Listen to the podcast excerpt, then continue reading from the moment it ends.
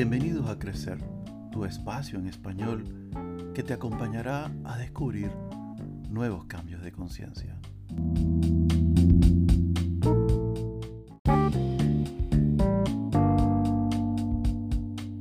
Tenemos un potencial enorme para hacer feliz a otras personas o al menos darle felicidad, pues la felicidad corre por cuenta de cada quien, como ya hemos compartido en otras ocasiones. Poseemos una hermosa y delicada capacidad para hacer la vida mejor a otros y no la ponemos en práctica. Más bien muchas veces los alteramos y no nos damos cuenta de aquello que al otro le irrita y nos importa poco o nada lo que puede pasar con él o con ella en lugar de hacerle la vida más placentera y agradable y contribuir a su felicidad. Los efectos colaterales pueden ser maravillosos cuando le hacemos pasar a alguien un buen día, pero por desgracia la manera que tenemos de comunicarnos actualmente y el hecho de dar las cosas por sentadas suelen impedirnos hacerlo. Una de las formas de llegarle al otro es saber hacer halagos, pero la pregunta puede ser, ¿por qué tratar a la gente con halagos? Los halagos son una de las herramientas o formas más utilizadas en la seducción, y no lo hablo del coqueteo entre parejas, sino con todos en general. Los cumplidos pueden hacer que la otra persona se sienta mejor, elevada, animada, mejorada de salud, positiva, da una sensación de bienestar. Suelo decirle a las personas, a las chicas del supermercado, al recibir mi tira de compras, muchas gracias por tu atención, realmente haces muy buen trabajo. A todas estas trato de ser discreto y ver su carnet de trabajo y le hablo por su nombre, aunque no sepa esa persona el mío. Si la chica del supermercado no es de las personas que sonríen con facilidad o ya está cansada de estar ahí sentada seis horas en la caja registradora soportando hasta necedades de cada cliente, no solo se sorprenderá, sino que podrá sentirse motivada y quizás le saques la primera sonrisa de toda la jornada de trabajo.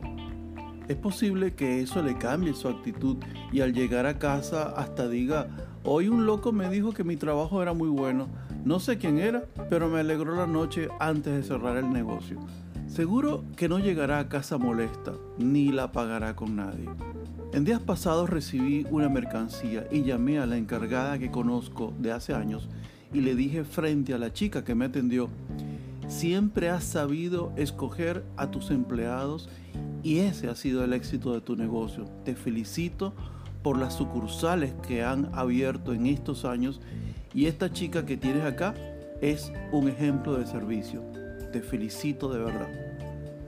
En este caso, con el respeto que ambas personas merecen, el halago fue dirigido a dos personas al mismo tiempo.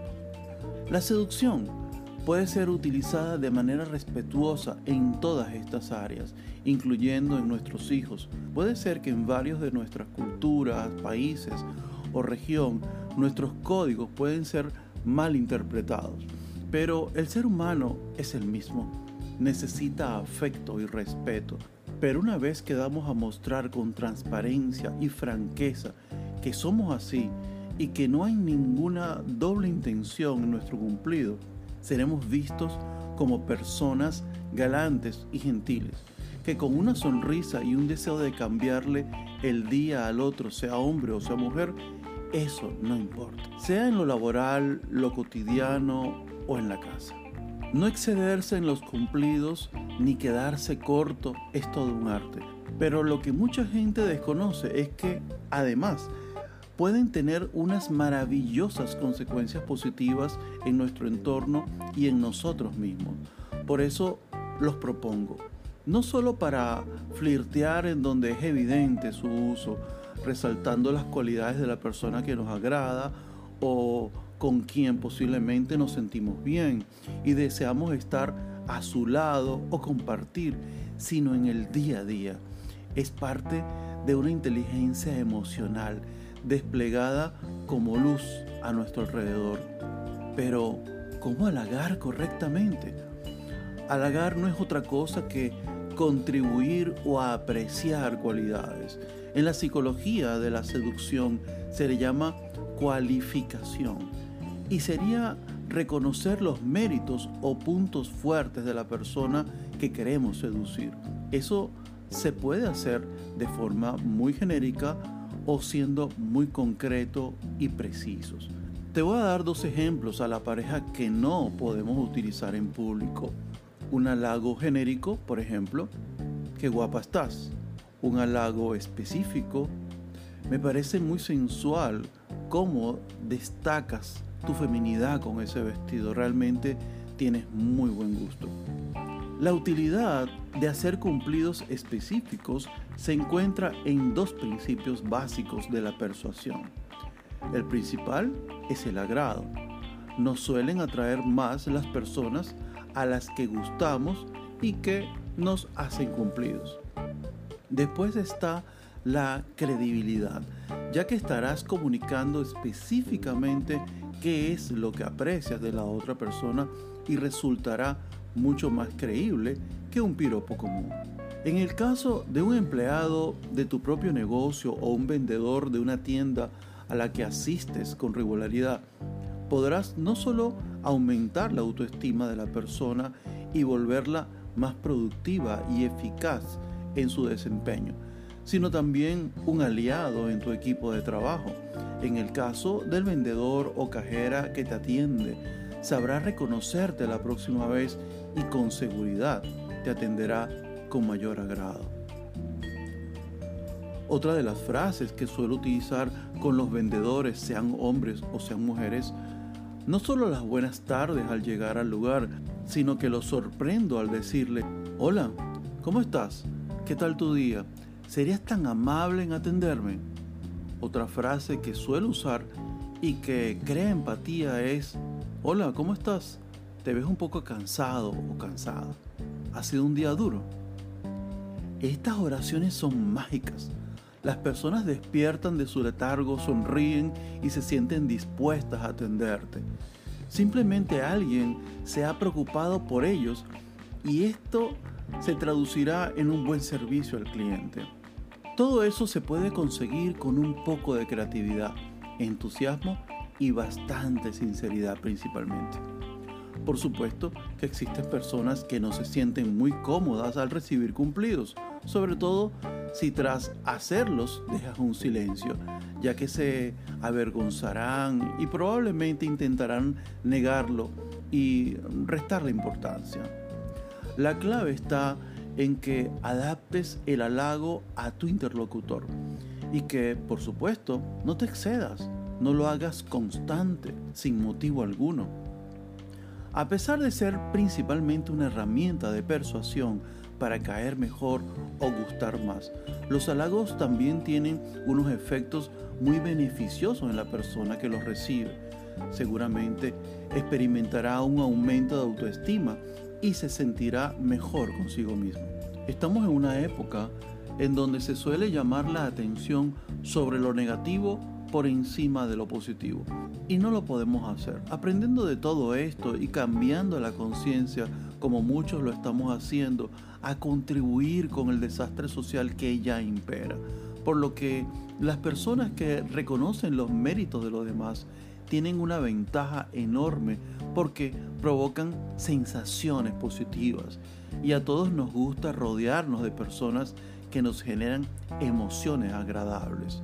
Otro ejemplo importante para ir cerrando con este tema es cuando nosotros reclamamos a una persona, sea empleado o sea alguien conocido en particular, solemos decir lo negativo sobre lo que acaba de pasar o el problema que acabamos de suscitar con esta persona. Pero en el momento que nosotros le reclamamos algo, su cerebro comienza a bloquearse y a no querer escuchar absolutamente más nada de nosotros. Lo correcto para nosotros poder reclamarle algo, por supuesto, reclamarle con altura, reclamarle con respeto, es primero decirle las cosas positivas o buenas que esa persona tiene o que ha hecho. Y luego, ya una vez abierto su cerebro, que está generando endorfinas y hormonas de alegría, entonces ahora sí, reclamarle y decirle, pasó esto, esto y esto, y no me gusta, o no es correcto, o no está bien bajo tus parámetros, y entonces la persona habrá escuchado lo que tenías que decir sobre un momento negativo o pesado que tenías que compartirle. Ahora bien, cuidado con abusar. Aunque está demostrado que solemos creernos los halagos que nos hacen, si te excedes dejarás de ser creíble y la gente empezará a sospechar de tus intenciones. El cambio de nuestro entorno comienza por nosotros mismos, siendo más positivos, sinceros, creíbles, amables, empáticos, dejando el rencor, perdonando sabiamente y ampliando el verdadero amor al prójimo que comienza por el respeto al otro y su ser integral, colaborando con sacar la luz que trae consigo y muchas veces sin saber que la gente posee. No me cabe duda que si nosotros incorporamos como costumbre reconocer los méritos de la gente que nos rodea, seríamos bastante más felices nosotros mismos. Nuestro entorno nos apreciaría más y eso solo puede ser positivo. Muchas veces damos las cosas por sabidas y no las evidenciamos. Por ejemplo, discutimos con nuestros padres y nunca agradeciéndoles su amor o su esfuerzo al educarnos. Por todos estos motivos te recomiendo que no solo apliques los halagos para flirtear, que de hecho ya seguro puede ser tu costumbre natural, que es lo que hace la mayoría de la gente, sino que los uses también de vez en cuando con tus familiares, con amigos, con jefes, subordinados, clientes, conocidos y por supuesto las parejas, ya sea de forma altruista y sincera o porque esperas recibir algo a cambio, en ambos casos será útil. Muchas veces he analizado estas actitudes en el campo de batalla, la calle, y veo que no solo aumenta la autoestima de las personas, incluso de los vendedores ambulantes, que hasta se quedan mudos cuando les preguntas cómo están.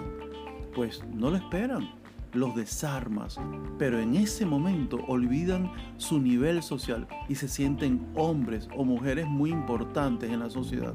Y realmente lo son, pero a veces hasta menosprecian su trabajo o lo hacen solamente por el dinero.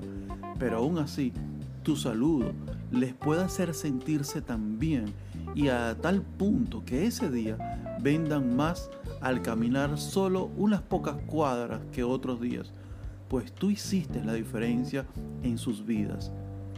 Sé tú, sé auténtico, sé luz, sé paz, sé justo